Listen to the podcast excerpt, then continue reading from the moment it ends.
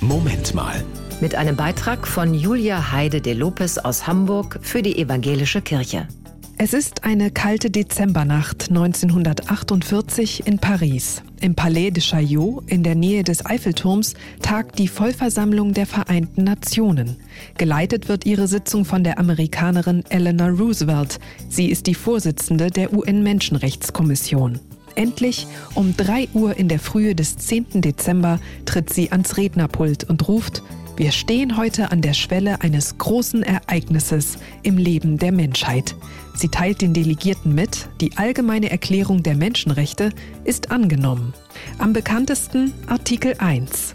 Alle Menschen sind frei und gleich an Würde und Rechten geboren. Sie sind mit Vernunft und Gewissen begabt und sollen einander im Geist der Brüderlichkeit begegnen.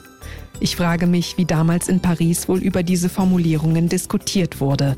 Der Geist der Brüderlichkeit, heute häufig übersetzt mit Geschwisterlichkeit, Solidarität, das klingt fast naiv angesichts der Menschenrechtslage rund um den Globus. Es wäre leicht, da einfach die Augen zu verschließen, aufzugeben und gleichgültig zu werden. Doch die Erklärung der Menschenrechte ist in der Welt das Bewusstsein, dass jeder Mensch wertvoll ist und der Gedanke, dass wir alle im Grunde Mitglieder einer Menschheitsfamilie sind, bleibt kraftvoll, auch wenn er vielfach missachtet wird. Ich glaube, es ist kein Zufall, dass die Menschenrechte im Advent festgeschrieben wurden, ein Lichtzeichen, das hoffnungshell in die Dunkelheit hineinscheint. Das war ein Beitrag von Julia Heide de Lopez aus Hamburg für die Evangelische Kirche. Moment mal. Zum Nachhören und als Podcast auf radiokirche.de.